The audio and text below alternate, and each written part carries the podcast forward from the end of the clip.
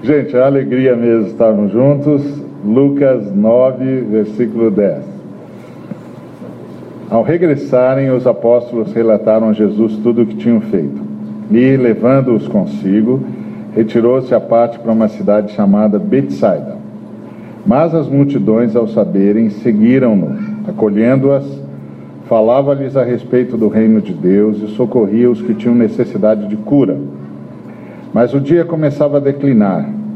Então se aproximaram os doze e lhe disseram: Despede a multidão para que, indo às aldeias e campos circunvizinhos, se hospedem e achem alimento, pois estamos aqui em lugar deserto. Ele, porém, lhes disse: Dai-lhes vós mesmos de comer. Responderam eles: Não temos mais que cinco pães e dois peixes salvo se nós mesmos formos comprar comida para todo esse povo. Porque estavam ali cerca de cinco mil homens. Então disse aos seus discípulos: Fazei-os sentar-se em grupos de cinquenta. Eles atenderam, acomodando a todos. E tomando os cinco pães e os dois peixes, erguendo os olhos para o céu, os abençoou e partiu e deu aos discípulos para que distribuíssem entre o povo. Todos comeram e se fartaram. E dos pedaços que ainda sobejaram foram recolhidos doze cestos. Muito bom. Esse aqui é um milagre interessantíssimo de Jesus, porque esse aqui é um milagre que, que não está na pauta. Ou seja, uh, Jesus não saiu para fazer isso. Tem muitos milagres em que Jesus sai para fazer isso. Sai para libertar o gadareno, sai para curar os gerazenos, sai para isso. Esse aqui não. Esse aqui Jesus não saiu para fazer isso. Pelo contrário, pelo contrário, Jesus saiu para descansar. Jesus saiu naquele dia, foi para Betsaida, a aldeia de Betsaida, para descansar. Na parte da manhã, Jesus e os discípulos tinham ministrado para um montão de gente. Eles tinham ministrado tanto que as pessoas, é, que os discípulos e ele não tiveram tempo de almoçar.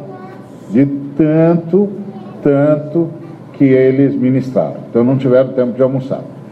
Além disso, nesse dia, os discípulos de João Batista foram avisar Jesus de que. É, ele uh, tinha um outro inimigo, que era o Herodes, porque o Herodes tinha acabado de assassinar o João Batista e estava começando a perguntar sobre Jesus. Então eles foram avisá-lo de que ele havia perdido o primo de forma brutal, assassinado de forma brutal, e uh, que agora o Herodes estava de olho nele. Então, não é exatamente uma notícia boa, né?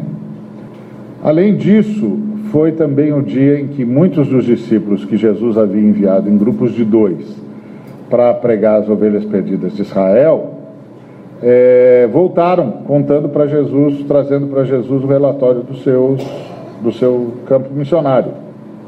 O que tinha acontecido, o que não tinha, etc, etc. E, e aí Jesus realmente estava, estava exaurido. A parte da manhã foi muito pesada e eles ah, precisavam descansar. Aí Jesus reuniu os discípulos e decidiu que iam atravessar o Tiberíades, ou Mar da Galileia, ou Lago de Genezaré, e iam descansar. Ele ia tomar tempo para chorar a morte do seu primo, ia tomar tempo para conversar com os discípulos que voltaram do campo missionário, ia tomar tempo para ele mesmo descansar e conversar com os discípulos. Bom, quando eles chegam em Betsaida, do outro lado, a multidão estava lá esperando por eles. Os caras perceberam para onde que Jesus estava indo e chegaram antes. E aí chegaram e, e muito mais gente se, se, somou ao grupo. E aí, ah, certamente os discípulos estavam esperando que Jesus dispensasse a multidão. que Jesus dissesse, pessoal, nós já ministramos bastante hoje, nós estamos cansados, nós precisamos descansar, e então é, eu vou dispensar vocês, a gente se encontra um outro dia, uma outra hora, e pronto. Também sou filho de Deus, também preciso descansar. Então podia, era isso que os discípulos estavam esperando. Mas Jesus se compadeceu da multidão. Jesus se compadeceu da multidão. Ele olhou para aquela multidão e viu aquela multidão como um sem número de gente sem pastor, sem apacentamento. Ele se compadeceu da multidão. E aí a compaixão de Jesus venceu o cansaço. E esse texto é um texto da prática da mensagem de Jesus. Porque uma coisa era tudo que Jesus pregava e tudo que Jesus fazia. Mas na maioria das vezes, Jesus estava no protagonismo.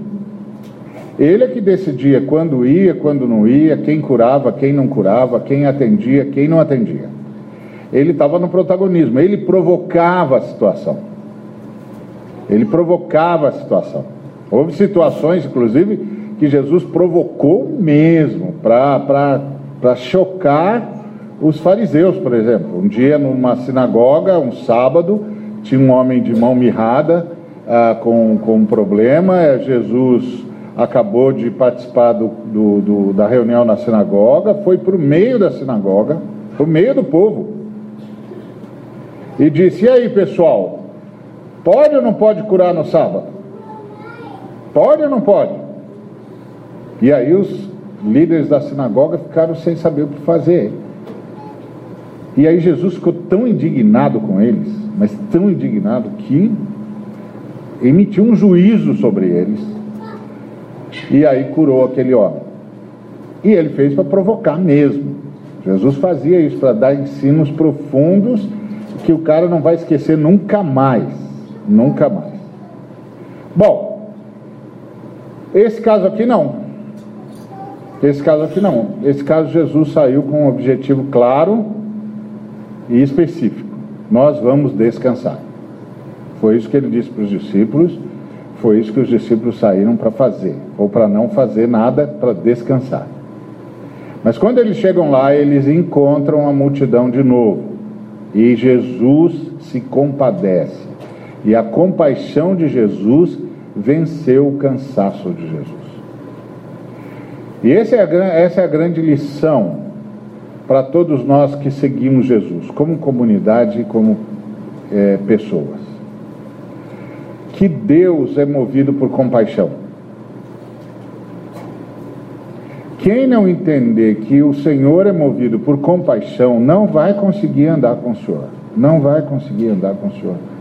Porque nós somos gente vingativa. Nós dizemos que nós somos justos, mas nós não somos justos.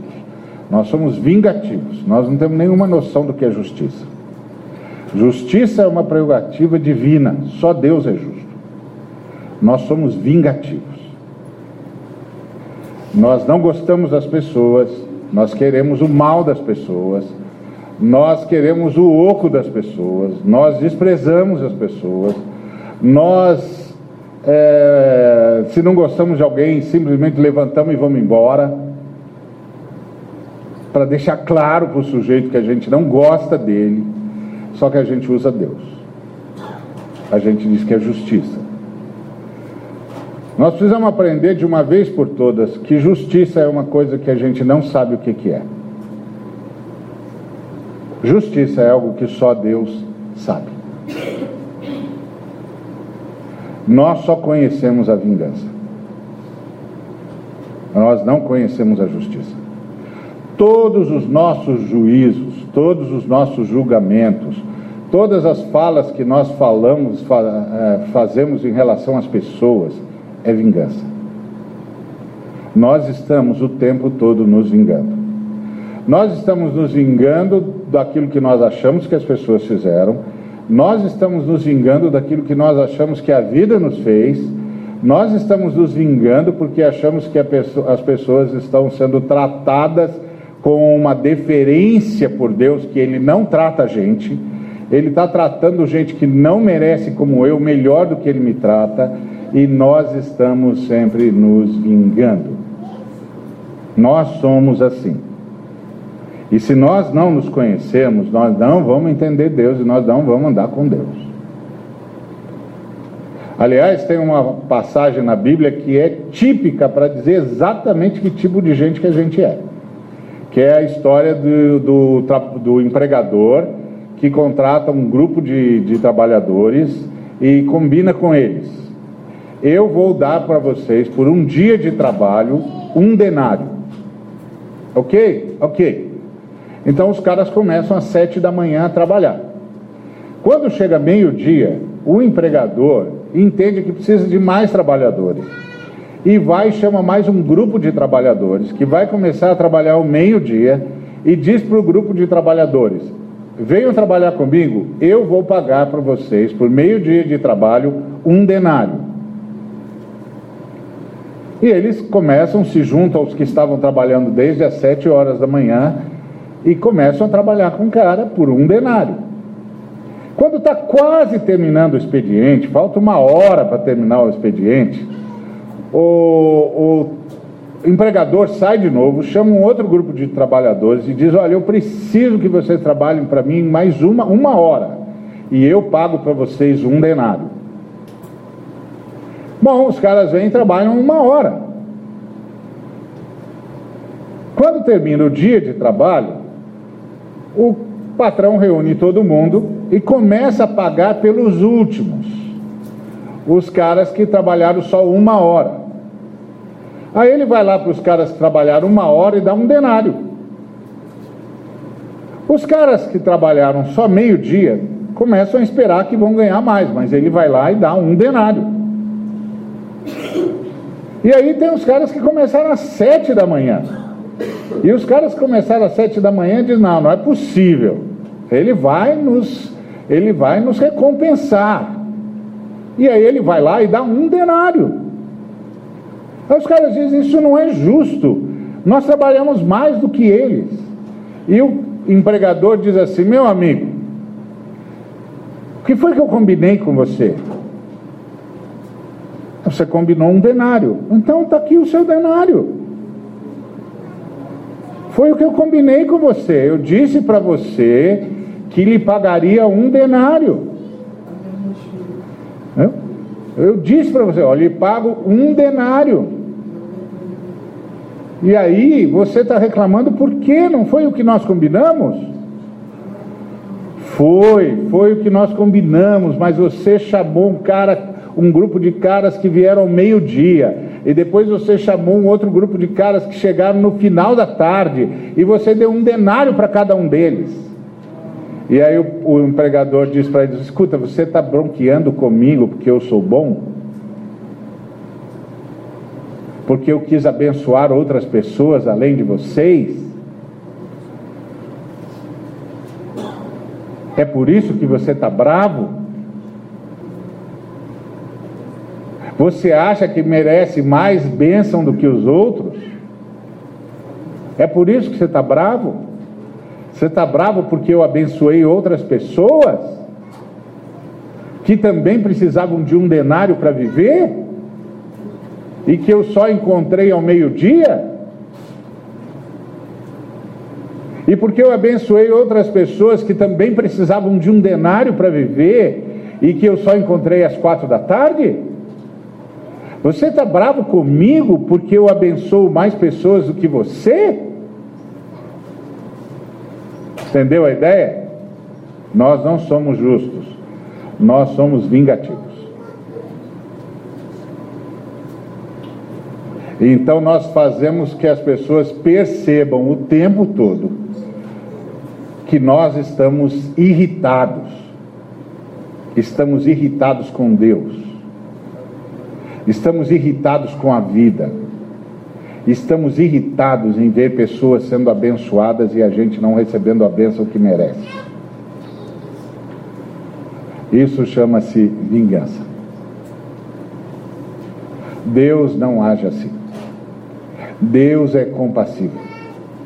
Deus olha para as pessoas e às vezes sem pastor e sai para apacentá-las.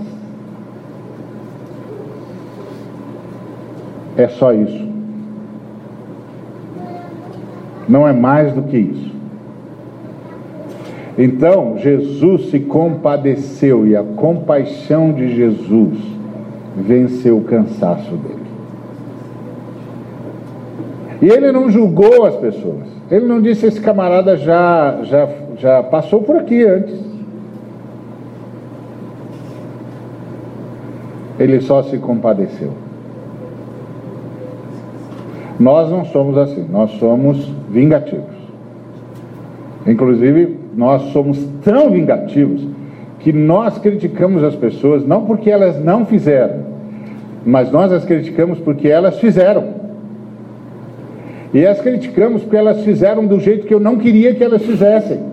Ainda que o jeito como elas tenham feito seja o melhor que elas podiam fazer.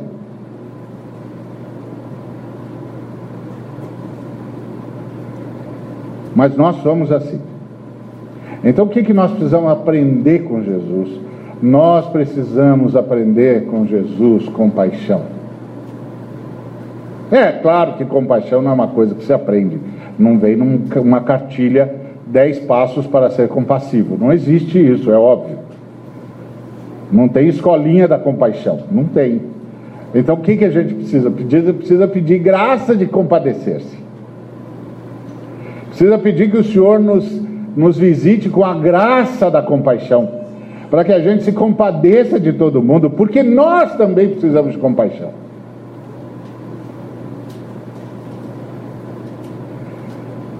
A história da humanidade é uma história de queda.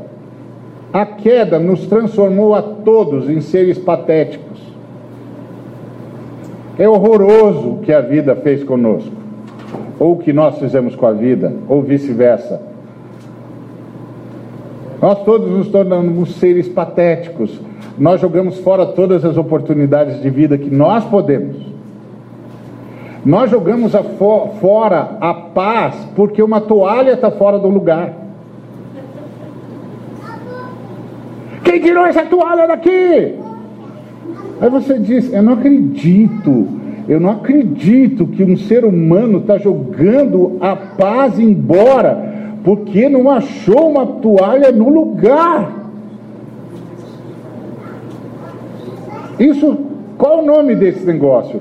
O nome desse negócio é patético.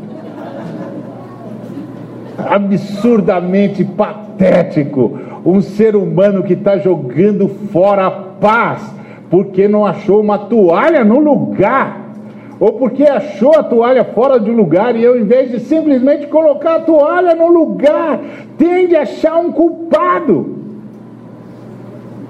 Por que, que nós sempre temos de caçar culpados? Porque nós estamos com raiva de Deus. Então nós não nos compadecemos mais. Essa é a primeira grande lição de Jesus. Ele permitiu que a compaixão vencesse o cansaço. Imagina se dentro de casa a gente estabelecesse a compaixão como modo de viver. Imagina. Imagina. Olha a primeira coisa que Jesus Cristo fez aqui. Ele se compadeceu das pessoas e começou a falar com as pessoas sobre o reino de Deus.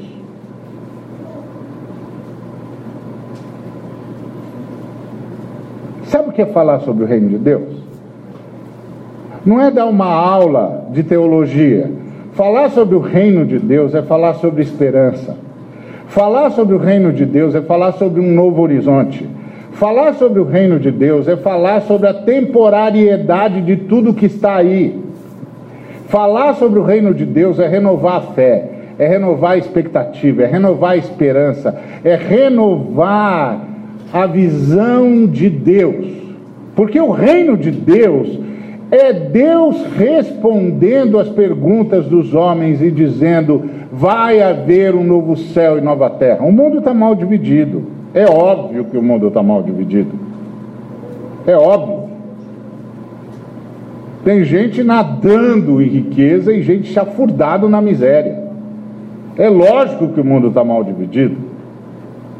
A ONU diz que tem 454 famílias. Que se elas doassem 4% do patrimônio delas, livravam a humanidade da fome. 454. 454 famílias cabem um bocado de salão aqui do Brasil e um bocado de igreja. Reúne todo mundo num lugar só. Essas pessoas, se doassem 4% do patrimônio delas, não é o dízimo, 4%, livravam o mundo da fome.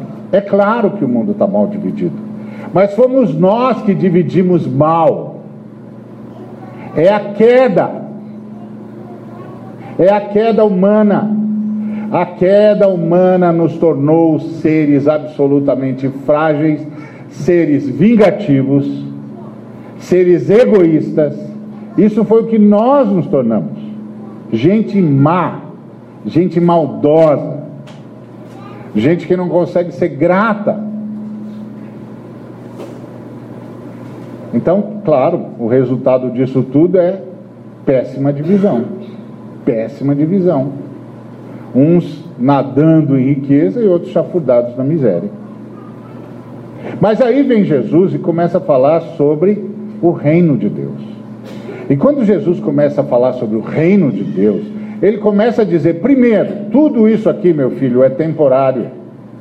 Isso vai acabar. Segundo, a vida não é isso aqui que vocês estão vendo, não é isso aqui que vocês estão assistindo. Terceiro, nós estamos trabalhando pela redenção de vocês. Isso vai acabar, isso vai mudar, isso não vai continuar desse jeito. Agora, ajudem-se, abençoem-se, sejam solidários, diminuam o sofrimento um do outro, sejam compassivos, enquanto nós lutamos por vocês. Eu me lembro, quando eu trabalhava na CEPAL, tinha um, um, tinha não, ainda tem, o irmão continua lá. O irmão tem, é, ele é, tem uma filha que nasceu com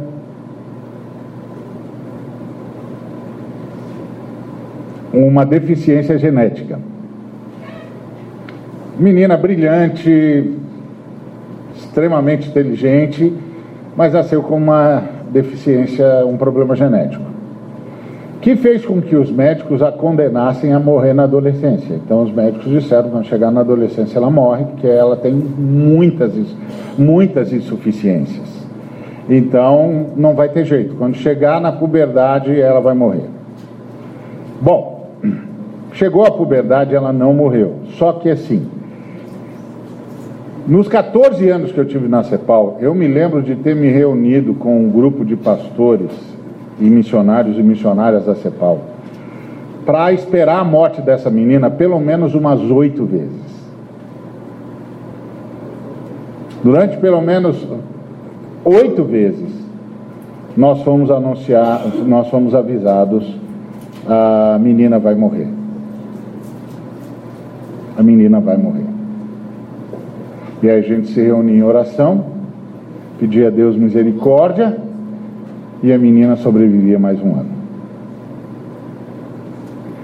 Ela teve de passar por transplantes múltiplos, porque ela tinha muitas insuficiências.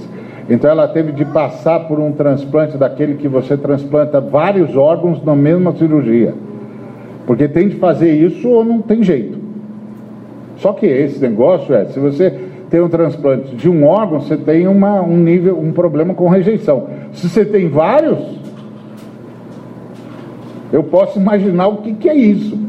Vocês falem aí com os nossos médicos, eles vão explicar para vocês o que, que é isso, que eu não quero nem pensar. E a gente orando, e a gente orando. E aí eu me lembro que depois de termos orado já, já, já, já devíamos estar na sétima reunião nesses 14 anos. Eu não estou falando de sete reuniões de oração seguidas, estou falando de sete, de oito vezes que nós fomos convocados para orar porque a menina ia morrer. E aí, eu me lembro de uma dessas vezes, ou a sexta ou a sétima vez, e os pais dessa menina, missionários consagradíssimos, missionários consagradíssimos, inclusive com um dos ministérios mais eficazes que a CEPAL conhecia. Então, como nós crentes temos essa, essa ideia contábil, essa estupidez contábil, de que porque eu sou, porque eu sou fiel, Deus não vai deixar eu passar por problema? Porque todo mundo pode sofrer, eu não posso, porque eu sou fiel, eu sou um servo do Deus Altíssimo.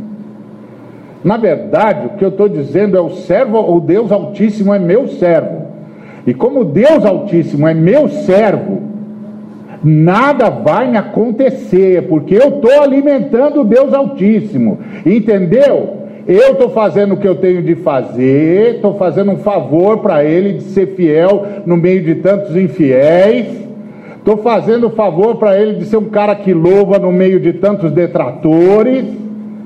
Eu sou fiel a ele, pago um preço que ele não imagina o preço que eu pago. Para ele ter o louvor que ele acha que merece.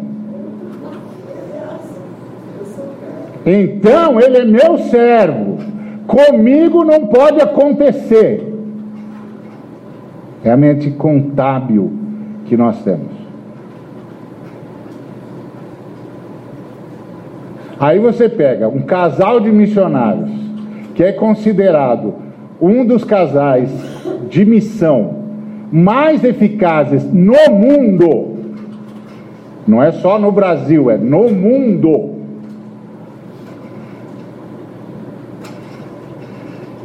Tendo de fazer luto pela filha quase todo dia, a mente contábil e mesquinha do cristianismo que nós desenvolvemos não consegue entender. Não consegue entender, não faz sentido porque nós não entendemos que Deus está chamando gente para se compadecer como Ele, de gente que não tem pastor, de seres que se perderam. Numa história patética que se tornou a história da humanidade.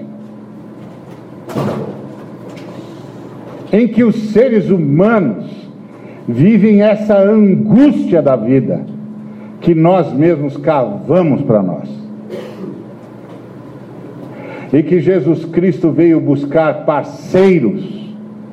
Como disse o apóstolo Paulo, sofro o que resta das aflições de Cristo pela igreja.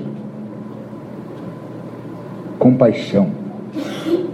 E aí eu me lembro que esse camarada orou dizendo assim: porque milagre nós todos já tínhamos pedido, fazia anos que nós todos vínhamos, vínhamos pedindo um milagre.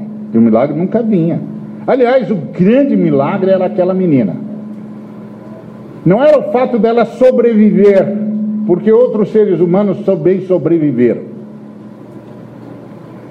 Mas é que se você falava com aquela menina, que vivia mais tempo no hospital do que em casa, você tinha a plena impressão de que estava falando com alguém que havia visitado o céu há dois minutos. Porque ela falava como quem acabou de chegar do céu. Tudo era lindo, tudo era maravilhoso, tudo está na bênção. Deus tem sido muito bom comigo. A presença de Deus é uma coisa extraordinária, porque Deus recompensa o coração da gente com alegria. E a gente ficava dizendo, mas Deus, da onde vem essa alegria dessa menina? Era assustador, era assustador.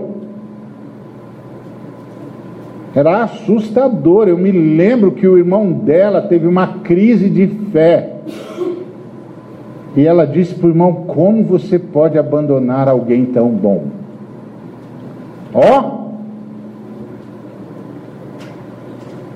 E aí esse camarada orou e disse o seguinte: Senhor, nós não entendemos nada. Nós não entendemos contra o que o Senhor está lutando. Mas nós temos certeza de que o Senhor está lutando por nós.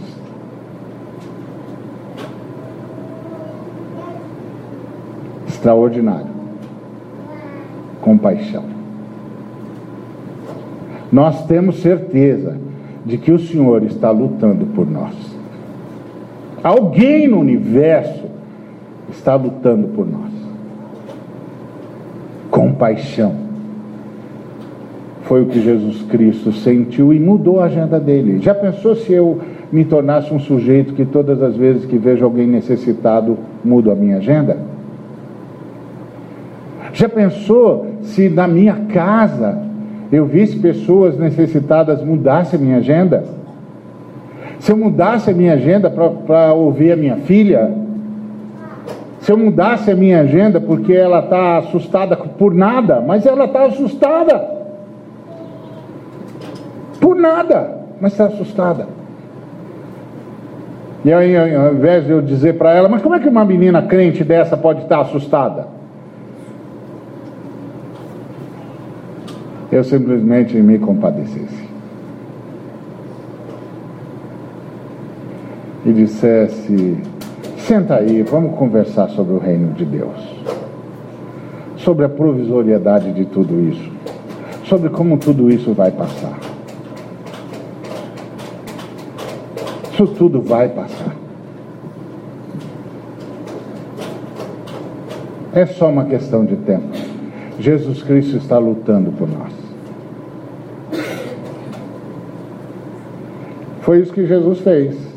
Ele começou a falar sobre o reino de Deus, e falar sobre o reino de Deus traz esperança, traz fé, traz alegria. Eu já disse várias vezes aqui que os homens só têm três perguntas: qual o sentido da existência, como a gente faz para viver junto, como a gente faz com a riqueza, para obter e administrar.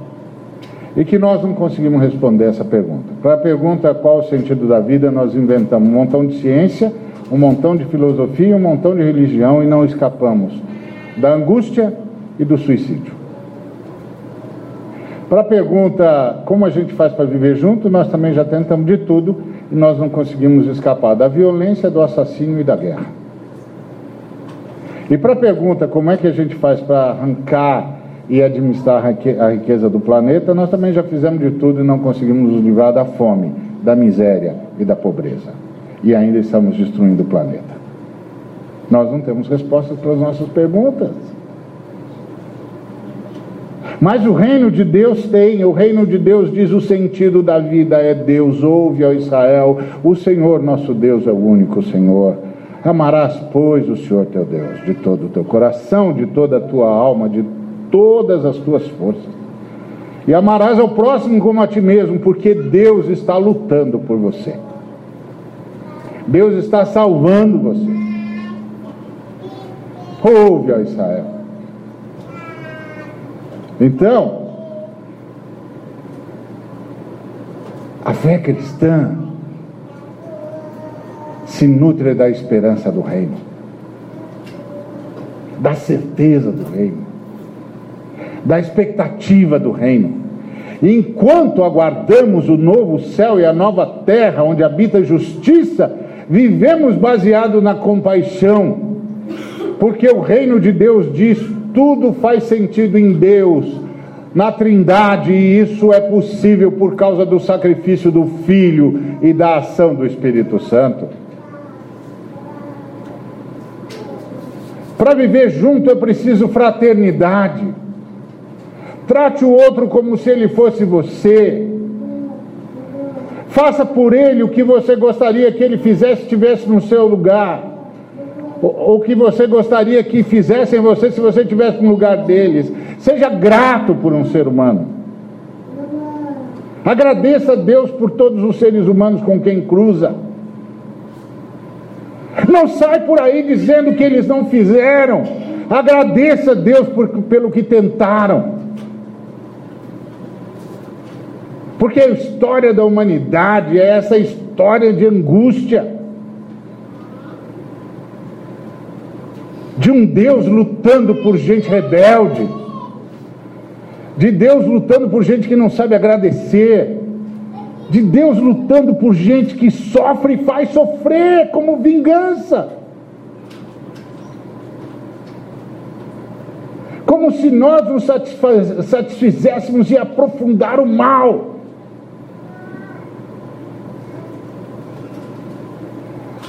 Estava vindo com um camarada muito joia que me deu, me deu carona aqui. Ele disse que ele se lembra das vezes que Deus o libertou. E ele disse: Uma das grandes libertações que Deus me deu foi um dia em que eu quis brigar com um garçom. Disse: Eu era diretor, estava diante de presidentes. Eu pedi um prato, o garçom veio e trouxe outro. E, e aí eu disse para o garçom: Olha, não foi esse prato que eu pedi. O garçom disse: Não, foi sim. Aí eu disse para o garçom: Não, não, você está equivocado. Não é esse prato que eu pedi, eu pedi outro. O garçom disse: Não, não, quem está equivocado é você. Como ele era o diretor e o cara era um garçom, ele foi assumido pela plenipotencialidade de quem tem poder. Foi, ficou possesso, literalmente, a palavra é essa mesmo, um demônio apareceu. O demônio do poder. Todo mundo que curte o poder está endemoniado. De um jeito ou de outro está endemoniado. Porque a única maneira de viver entre gente que precisa de compaixão é o serviço. É a misericórdia, é a bondade. E aí ele chamou o garçom para briga. E isso só não aconteceu porque Deus usou os amigos dele e disse: Você não vai fazer isso. Você está brincando. Você não vai fazer isso. Isso é só um prato de comida e essa comida é boa. Você não vai fazer isso. Só porque um homem que você acha que ele deve ser subalterno está cheio de convicção. Você não vai fazer isso. Não é possível que você vá fazer isso. Mas nós somos assim. Nós somos do tipo, você não sabe com quem você está falando. E se for o caso, eu vou me apresentar. E você nunca mais vai se esquecer do dia em que eu me apresentei a você. Está vendo?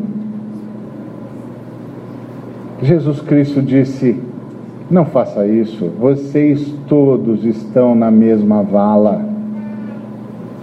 Vocês todos estão na mesma vala.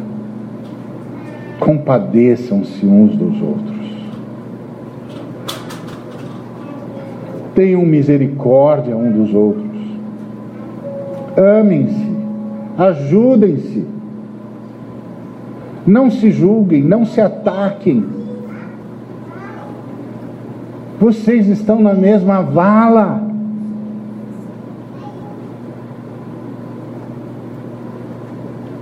Não permitam que o diabo faça de vocês agentes do inferno. Então percebe, compaixão. As coisas só fazem sentido em Deus, só em Deus e só para Deus. Isso, essa possibilidade de viver em Deus e para Deus nos é dada por Jesus Cristo e pelo Espírito Santo. Então só faz sentido fazer qualquer coisa se for para Deus. Deus é o único assunto que interessa. Porque esse é o ensino das Escrituras e Jesus sintetizou esse ensino com uma sabedoria inigualável. Quando perguntaram para ele o que diz a lei, ele começou dizendo o seguinte: Ouve, ó Israel, o Senhor nosso Deus é o único Senhor. Amarás, pois, ao Senhor teu Deus. Esse é o sentido da vida. Aprender de novo a amar a Deus, para poder amar-se a si mesmo e amar a todo mundo. Esse é o sentido da vida. E todas as coisas precisam ser feitas por amor a Deus. E para que Deus diga, está vendo, foi o meu filho, foi a minha filha que fez isso. Por isso está bom. Esses dias, um camarada perguntou: escuta aquele, aquela palavra no Salmo que diz que o, o, o que tem o seu prazer na lei do Senhor, na sua lei medida de dia e de noite é, como uma, uma árvore plantada junto a ribeiros do, de, de águas, que no devido tempo dá o seu fruto e tudo quanto faz será bem sucedido. Isso significa que quando a gente anda com Deus, quando Deus nos abençoa, quando nós somos regados pela palavra de Deus, tudo que a gente faz, a gente alcança sucesso e traz para a gente a recompensa que a gente está buscando? Eu disse: não.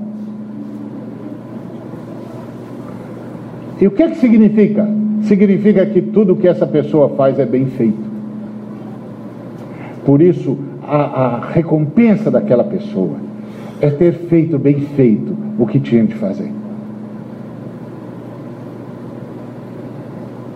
Ponto.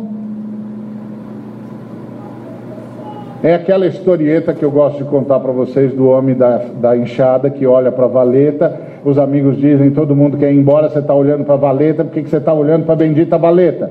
Ele diz, eu não estou olhando para a valeta, eu estou falando com Deus. Ué, você está lá com o queixo em cima do cabo da enxada, olhando para a valeta e a gente esperando você para ir embora. Diz, não, estou falando com Deus. E o que, que você fala com Deus? Olha, o que eu falo com Deus é, senhor, o senhor está vendo essa valeta aí? Pode ter igual, melhor não tem não. Porque eu fiz para o senhor. Fiz para o senhor essa valeta.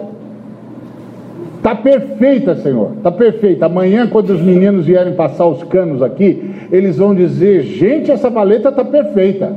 Quando eles disserem isso, eu quero que o Senhor receba isso como um elogio para o Senhor. Para que o Senhor possa dizer: está perfeita, porque foi um filho meu que fez isso. E os meus filhos, quando fazem qualquer coisa, fazem bem feito porque fazem para me agradar. O que, que vai vir disso?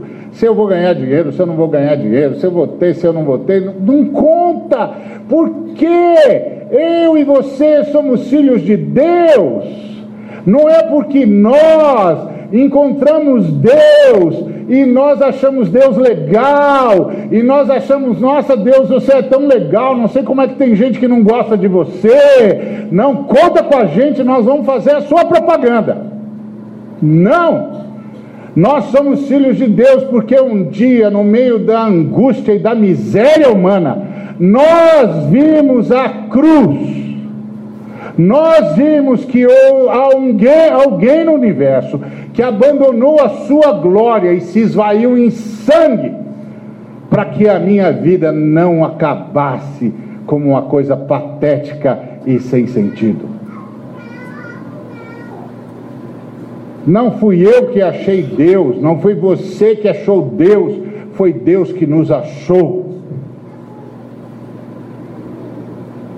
e nos atraiu com laços de amor e o amor derramado por Ele em nós nos fez amá-lo. É isso. Compaixão, conhecimento do reino. Foi isso que Jesus fez, ele se compadeceu. Compadeceu e começou a falar, gente os romanos estão destruindo vocês, mas isso vai passar. O Herodes está extorquindo vocês, enchendo vocês de, de, de impostos, isso vai passar. Isso aqui não é o, o, o mundo. Isso aqui não é o mundo que eu desenhei. E não vai acabar assim. Não percam a esperança. Continuem firmes. Continuem sendo solidários. Continuem se ajudando. Continuem se socorrendo. Continuem dividindo o pão. Continuem repartindo tudo. Continuem abençoando-se mutuamente. Eu estou mudando a história de vocês. Eu sei o que Herodes está fazendo. Eu sei que ele está tentando ganhar as graças de Tibério César, que ele já rebatizou esse lago de Tiberíades, que ele está doido para ser o único rei, que por causa disso ele está sendo extorsivo, está acabando com vocês, enchendo vocês de impostos. Não desanime. Não desanime. Eu sei que os romanos invadiram tudo isso aqui, que eles são belicosos, que as legiões deles entraram e fizeram o que fazem, e faz miséria, e não respeita ninguém, e transforma todo mundo em escravo. Eu sei da violência dos romanos. Não desanime. A paz romana não vai triunfar. O que vai triunfar é a paz que eu dou e eu não vou lá dou como os romanos dão. Não desanimem, continuem a se abençoar, continuem a se ajudar, continuem a compadecer-se uns dos outros. Nós estamos lutando juntos. É esse o ponto. Eu estou lutando por vocês. Irmãos, o que nós fizemos com a queda transformou a vida numa coisa patética, angustiante. Tem gente morrendo de fome em muitos lugares. Um bilhão e cem milhões de pessoas vão morrer por inanição. Tem gente sendo escravizado agora. Tem mulher sendo estuprada agora. Tem criança sendo abusada agora. Tem gente sendo violentado agora. Tem gente sendo assassinado barbaramente enquanto nós estamos aqui.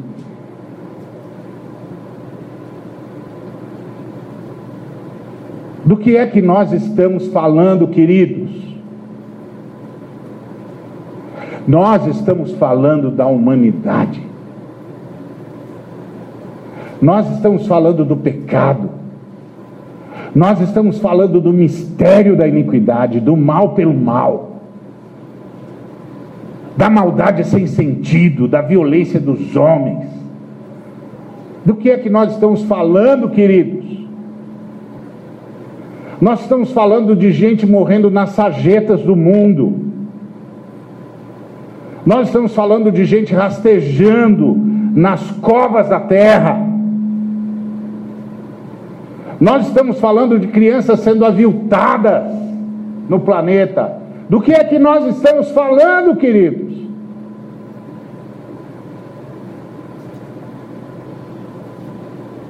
Nós estamos falando de esperança em meio ao inferno. Nós estamos falando de paz em meio à guerra. Nós estamos falando de vida num lugar repleto de morte. Do que é que nós estamos falando? Por isso Jesus Cristo disse: compadeçam-se, sejam misericordiosos, deixem a minha bondade passar por vocês, enquanto nós lutamos por vocês. Vem aí novo céu e nova terra, onde habita a justiça é disso que nós estamos falando. Então Jesus Cristo disse: solidariedade, fraternidade e adoração. É assim que vocês vão vencer o mundo. É assim que nós vamos vencer essa barbárie que a queda humana trouxe para o universo.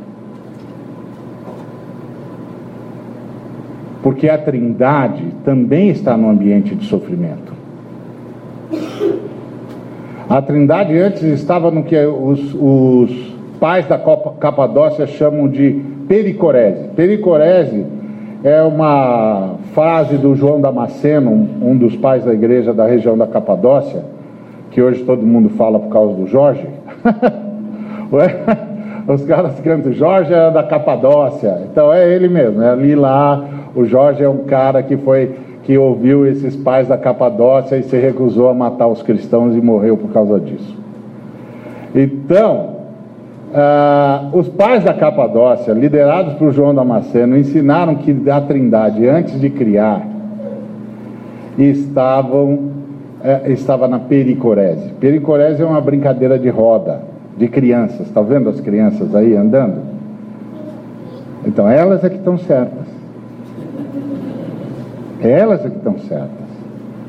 Porque elas conseguem correr e brincar no meio dessa morte toda Alguém dentro delas diz: não tenham medo. Não tenham medo. Essa é a teologia que vem das crianças. Não tenham medo. Continuem a crer. Por isso que nós não ligamos. Deixa as crianças. Porque Vida faz barulho. O que não faz barulho é morte. É impressionante como nós, seres humanos, clamamos pela morte para poder prestar atenção na vida. O que, que é isso? Que, que é isso? Tem um montão de gente pedindo o silêncio da morte para poder prestar atenção na vida. Como? Como? O sujeito não consegue tolerar o barulho da vida.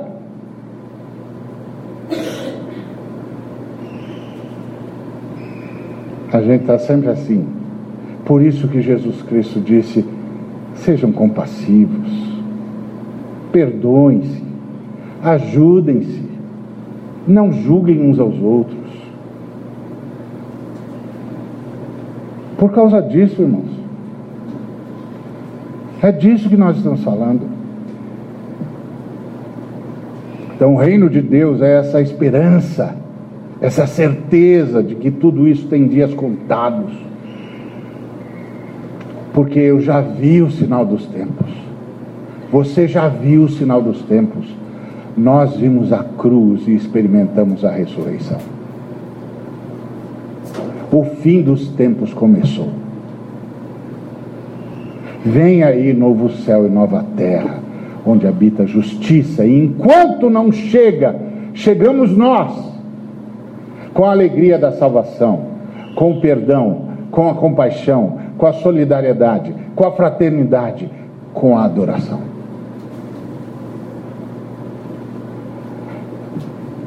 É isso.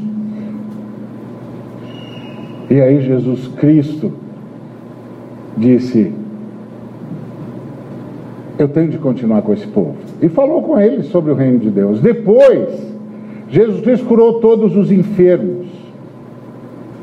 E quando Jesus Cristo curou todos os enfermos, Jesus Cristo estava dizendo: Eu sou a resposta de Deus para as suas orações.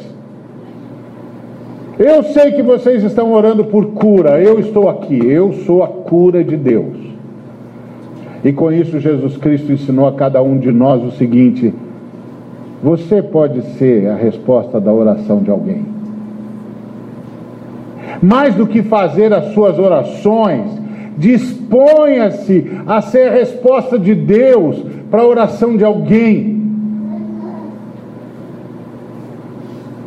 Imagina o privilégio de alguém falar com Deus, pedindo socorro, E Deus dizer: Estou mandando o meu filho aí. Quem? Jesus Cristo? Não, Samuel. Estou mandando o meu filho Samuel aí, ele é a minha resposta à sua oração. Ele vai em nome de Jesus Cristo. O que Jesus Cristo disse para aqueles caras? Eu sou a resposta da oração de vocês. Mas nós somos gente de muita oração. Mas a pergunta é: de quantos ou de quantas orações nós temos sido resposta?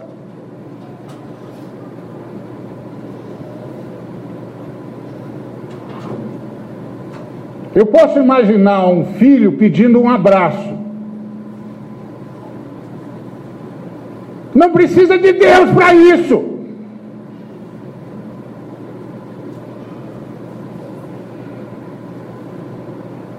Mas Deus precisa de alguém para isso.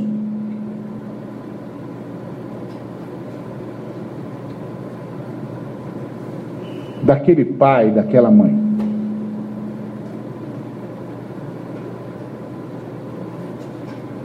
resposta de oração, de quem eu tenho sido resposta de oração?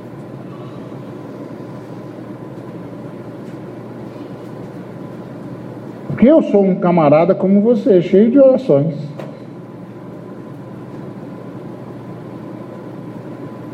Mas a pergunta é: de quantos eu tenho sido resposta de oração? Agora não pense que você não tem sido resposta? Tem, todos nós temos, porque é assim que Deus age. Aqui a gente está tão preocupado com a gente que nem percebe.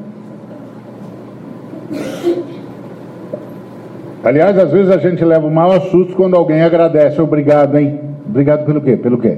Pelo quê? Não, não. Deus respondeu a minha, a minha oração através de você. É, mim? De mim? De mim? Eu?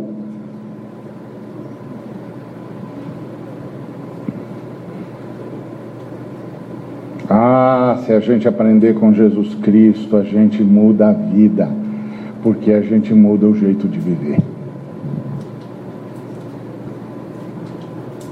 Quando cada um de nós muda, o mundo muda um pouquinho.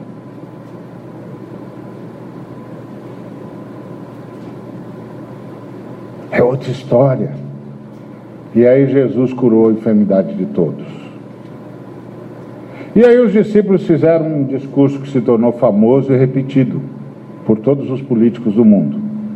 Todos os políticos aprenderam com os discípulos a fazer o seguinte é, discurso: Pessoal, estamos preocupados com vocês, inclusive vimos que Deus está tomando muito tempo de vocês aqui com essa pregação que não acaba. E nós chegamos para ele e dissemos assim: Escuta, Deus, esses caras estão com fome, Jesus. O senhor não vai liberar esses caras para comer? Então nós falamos para ele o seguinte: olha, libere esse povo, porque nós estamos preocupados com vocês. Vocês estão aí há três horas, não come, que isso? Não, não, não. Já estamos convencendo Jesus aqui a parar com isso. Já curou todo mundo, Jesus? Já fez o que tinha de fazer? Então, libera o povo agora, Jesus. Deixa o povo ir comprar comida para eles. Então nós estamos aqui para garantir que vocês tenham acesso ao que vocês precisam e daí nascer com vizinhanças. Porque na verdade os discípulos é que estavam com fome.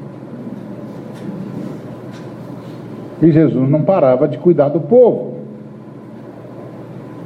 Agora você não pode chegar para Jesus e dizer: Jesus, você esqueceu da gente? Não dá, nós somos os alunos de Jesus, nós estamos aqui para aprender a fazer isso mesmo que ele está fazendo. Não dá para chegar lá e dizer para ele: Ó oh, Jesus, por favor, não dá, vamos fazer um discurso que Jesus diga legal, legal, legal. Só que ao invés de Jesus dizer legal, Jesus disse ótimo, maravilhoso, vocês pegaram o espírito da coisa, vocês mesmos vão dar de comer para eles. É, porque era isso, eles estavam com fome. Porque Jesus fez uma outra multiplicação de pães para quatro mil homens. E os discípulos não falaram nada. E sabe quanto tempo Jesus fica, ficou com os caras na segunda multiplicação de pães? Sem se lembrar que eles precisavam comer? Sabe quanto tempo? Três dias. Nessa primeira multiplicação dos pães, Jesus só tinha ficado três horas. Na outra, Jesus ficou falando com o povo três dias. No final de três dias, Jesus se preocupou com a fome do povo. E aí, sabe o que ele fez? Ele virou para os apóstolos, os discípulos dele, e disse: Quanto, Quantos pães ainda temos? E os discípulos disseram: Sete pães e mais alguns peixes. Os discípulos não se incomodaram com o povo, porque o povo estava três dias ouvindo Jesus, mas eles tinham pães e peixes. Mas dessa vez, eles não tinham tido é, tempo de almoçar e nem de amealhar nada para isso. E Jesus estava três horas. E eles disseram: Jesus, eles estão com fome. Nós somos seres vingativos. A maldade achou espaço em nós.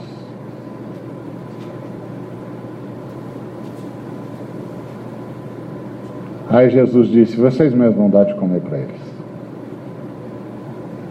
Aí caiu a realidade, o pano. Não tem recurso para isso, Jesus. Se a gente tivesse 200 denários, a oferta foi fraca, Jesus. O povo não oferta.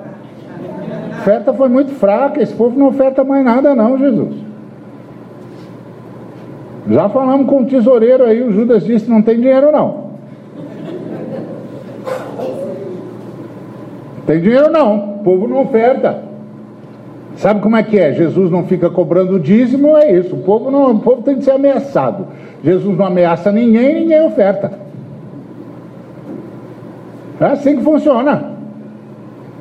Você quer ficar rico com o ministério, a igreja rica, é só começar a ameaçar o povo. Olha o devorador! Pronto, o cara bota a mão no bolso na hora. Olha o devorador aí, gente! Aproveita que aqui ainda é o país do carnaval, faz com repique. O que, que é? O povo doa rapidinho. Mas se você diz, não, coração alegre, vamos ajudar os pobres, vai ficar por aí mesmo. O que der, deu. O que não der, não deu. Paciência, vai precisar de milagre mesmo. Então, eles disseram: Jesus não tem dinheiro, não.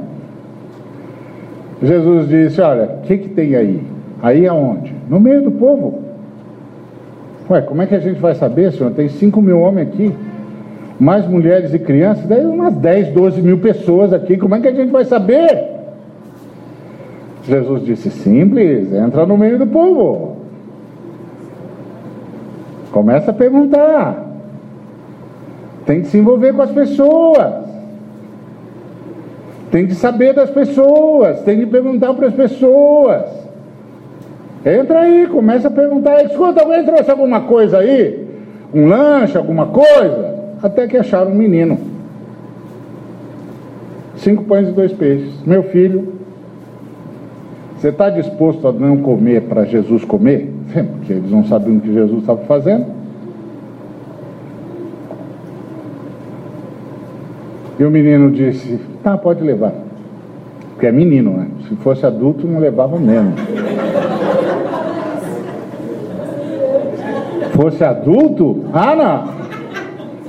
Desculpa, gosto muito de Jesus. Inclusive, ele acabou de me curar aqui de uma doença barra pesada. Acabou de me curar, um negócio impressionante o poder desse seu profeta, hein? Mas esse aqui é meu lanche, dá licença. Esse é meu. O menino disse: Não, pode levar, leva lá para o mestre. Aí levou. Olha, senhor, só tem cinco pães e dois peixes. Aí Jesus, tá bom, faz o povo se assentar em grupos de 50. Ó, oh, hein? 50, 50. 1, 2, 3, 4, 5 vezes 10, 50. Faz o povo se assentar em grupos de 50. Jesus tem 12 mil caras aí. E nós, não sei se o senhor contou, somos 12. 12. Entendeu? Olha a relação, o senhor está vendo?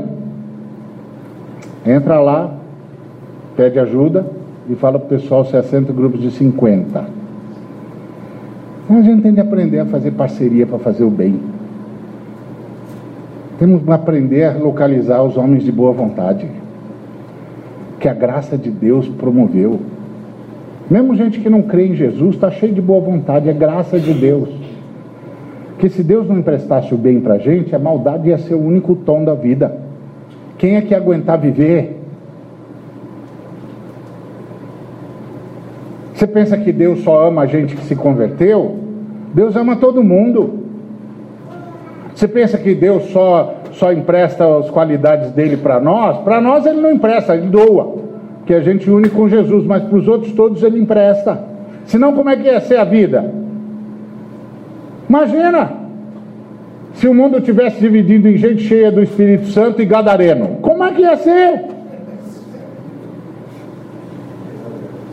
Não dá, meu amigo. Se eu for aí, eu que viajo de avião todo ano, quero a ficha corrida do piloto e do copiloto, ficha espiritual. Se esse cara não for cheio do Espírito Santo, não entro nesse avião de jeito nenhum. Nem que você me dê o um avião de presente, eu não vou. Não é assim. Jesus emprestou a bondade dele para todo mundo, senão não dava para viver. Então tem de fazer parceria com todo mundo de boa vontade, para fazer o bem, no trabalho, em tudo quanto é lugar. Não pode transformar a fé num elemento de segregação e de preconceito. Eu sou crente, ele é ímpio. Que isso? Que que é isso? fazer igual um aluno que eu tive há trocentos anos atrás, que tinha uma vareta que ele tinha limpado direitinho, era uma vara qualquer de alguma árvore, estava limpinha, lustrada, brilhando. Aí eu encontrei e ele estava segurando esse negócio para cima e para baixo. Eu vi que era um negócio trabalhado, não era uma dessas varinhas que você está andando na rua, vê, pega e sai brincando. Não, estava um negócio trabalhado. Aí eu disse: O que, que é isso aí, meu filho? Ele disse aqui é teologia. O quê? Opa, essa eu não sei. Qual é? Teologia, você não sabe? Não. Isso aqui é uma vareta ungida. Oh. Opa, então começamos a conversar diferente, só. Isso aqui é ungido. É mesmo? Isso aqui é para quê? Não, porque os ímpios estão se apossando das coisas dos filhos de Deus. Não brinca. Sério? Rapaz, então o que, que eu faço? Guardo tudo que eu tenho em, em sete chaves? O que, que eu faço? Os ímpios estão nos invadindo? Meu Deus, chama a polícia, os ímpios chegaram. Que isso? Ele falou: não, aí eu vejo um ímpio passando, por exemplo, com um BMW. Claro, não vai ser com Fusquinha, né? BMW. E aí eu aponto e digo assim: do ímpio para mim Uau! Falei, cara, essa teologia eu conheço. Pensei que eu não conhecesse essa teologia, mas essa eu conheço. Ele falou, conhece? É, só que no meu tempo tinha outro nome, chamava inveja. No meu tempo tinha esse nome, inveja. Que que é isso, cara? Isso é maldade humana. Isso é transformar a fé em elemento segregador. Em vez da fé ser o lugar que todo mundo é bem-vindo e o, o, o, fiel o sujeito que abraça todo mundo, ele é o cara que sai com uma metralhadora giratória, condenando os ímpios, ao invés de amando aqueles que mais precisam de amor.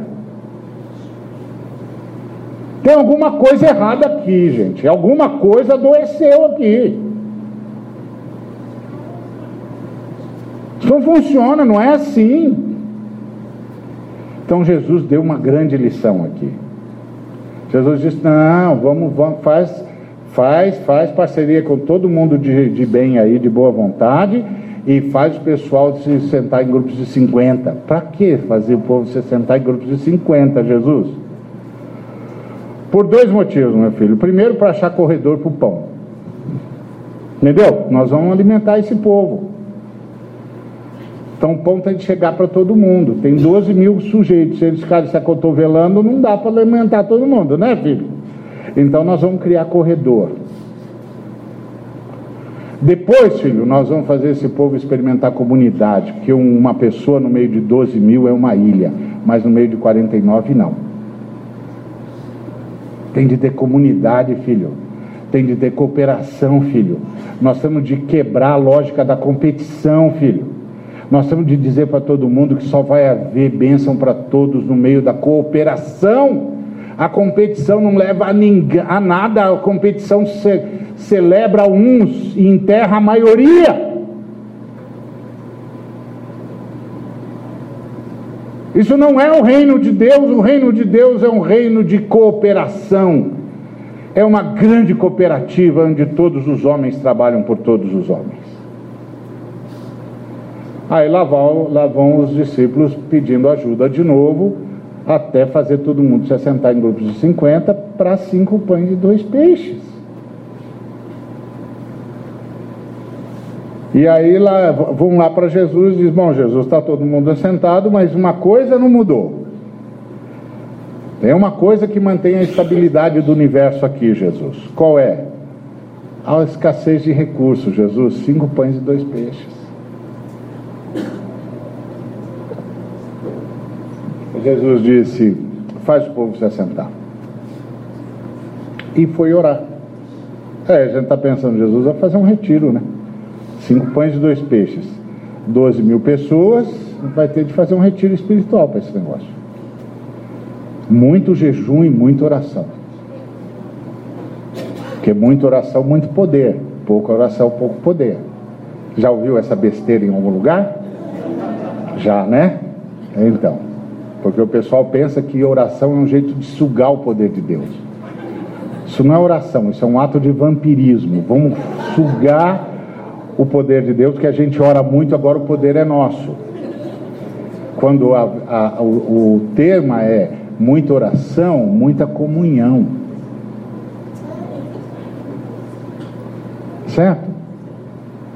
Quando você passa o dia conversando com um amigo, foi uma relação vampiresca ou foi uma relação de conforto mútuo e de comunhão profunda? Por que, que a gente ora? Para roubar o poder de Deus?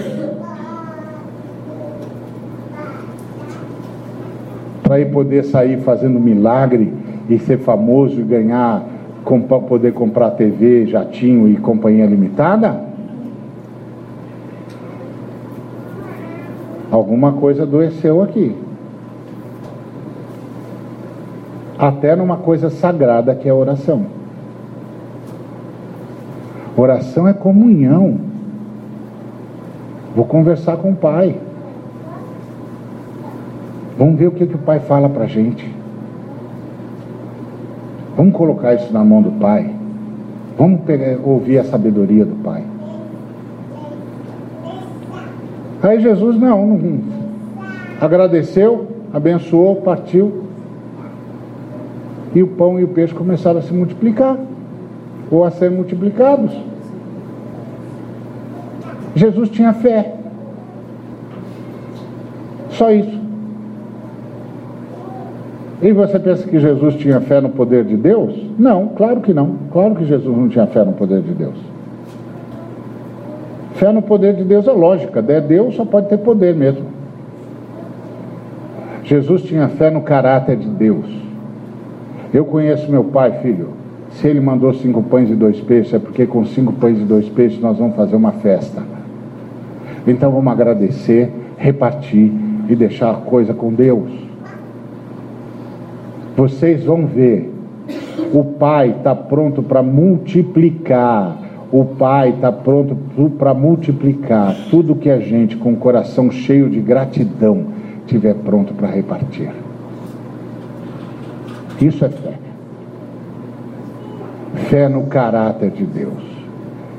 Agora nós vamos tomar a ceia. Tomar a ceia é compactuar com Jesus Cristo nesse espírito o espírito da compaixão, o espírito do serviço, o espírito do perdão, o espírito da misericórdia, o espírito da ausência absoluta de julgamento, o espírito do amor e da bondade, da prestação de serviço, de se ver como resposta de Deus para o outro.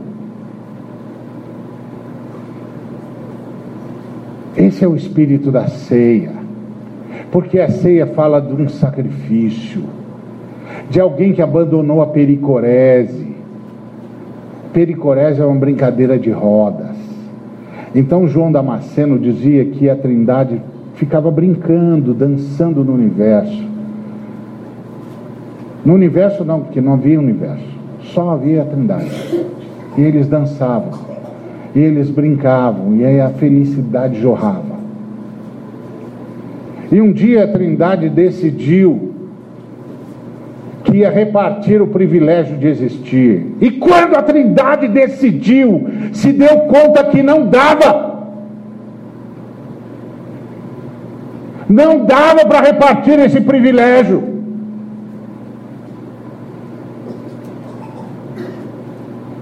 Porque colocar outros seres com arbítrio ia fazer com que esses seres se voltassem contra a Trindade. E se voltar contra a Trindade é pedir para deixar de existir. Então não vale a pena, não dá para fazer isso. Vamos ficar só nós três mesmo. Não vamos repartir o privilégio de existir com ninguém.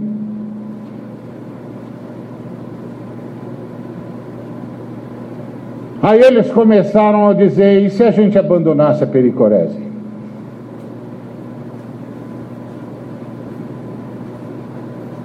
E se um de nós se dispusesse a soprar a vida sobre seres que vão se rebelar?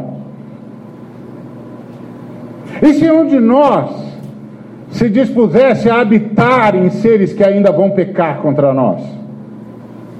E se um de nós decidisse abrir mão da glória agora e assumir a morte deles, para que eles pudessem vencê-la e desfrutar a vida conosco? E se a gente abandonasse a pericorese e entrasse no ambiente de sofrimento que eles vão gerar?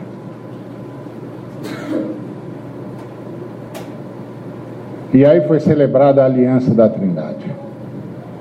O Pai se dispôs a soprar sobre seres que iam se rebelar contra a Trindade. O Espírito se dispôs a habitar em seres que ainda iam pecar contra a Trindade. E o Filho, o Filho, se prontificou a abandonar a glória naquele momento e assumir a cruz para que a Trindade pudesse ter mais gente na pericorese. Então a Trindade decidiu abandonar a pericorese, entrar no ambiente de sofrimento e só voltar para a pericorese quando pudesse levar consigo todas as suas criaturas. É isso que nós celebramos na ceia.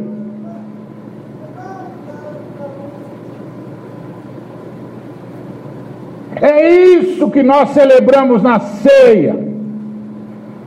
Quando Jesus Cristo disse: Esse é o meu sangue, é a minha parte na aliança, por amor de vocês.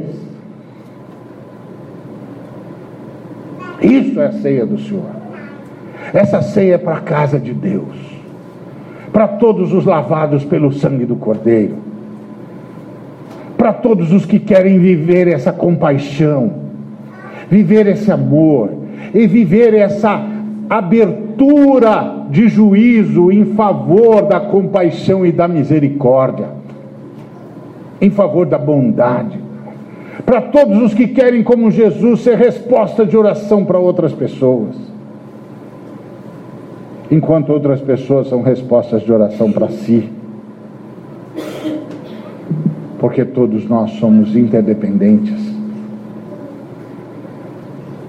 essas são as boas novas do Evangelho da cruz e da ressurreição. Todos aqueles que foram lavados pelo sangue do Cordeiro são bem-vindos. Nossos pecados foram perdoados.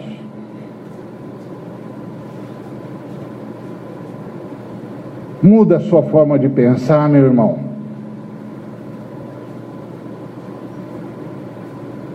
Vem para a ceia. Vem para se unir a Jesus Cristo nesse ministério de compaixão, nesse ministério de serviço, nesse ministério de abençoar o próximo, enquanto o próximo me abençoa. Vem se unir a Cristo para esse ministério de interdependência. Abre mão dessa vaidade, desse orgulho que diz eu não preciso de ninguém. Eu abençoo porque eu sou próspero, eu não preciso de ninguém. Abre mão disso. Todos precisamos uns dos outros. Uma vez uma pessoa perguntou, disse: Eu não quero mais estar trabalhando na igreja. Por quê? Ah, porque eu não, não, não gosto de, de viver assim. Assim o quê? de receber da igreja. Ah, você não gosta de receber da igreja?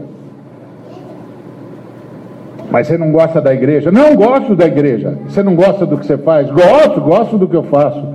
Qual é o seu problema? Não, eu não, não quero ficar recebendo. Falei, já sei. Você não gosta de viver de favor, né? E a pessoa disse: É verdade, eu não quero mais viver de favor. Eu disse: Você conhece alguém no universo alguma criatura no universo que não viva de favor? Você conhece alguma criatura no universo que não viva de favor? Quem você acha que sustenta o universo? Quem você acha que sustenta os seres humanos, os anjos e até os demônios? Você conhece alguma criatura no universo que não viva de favor?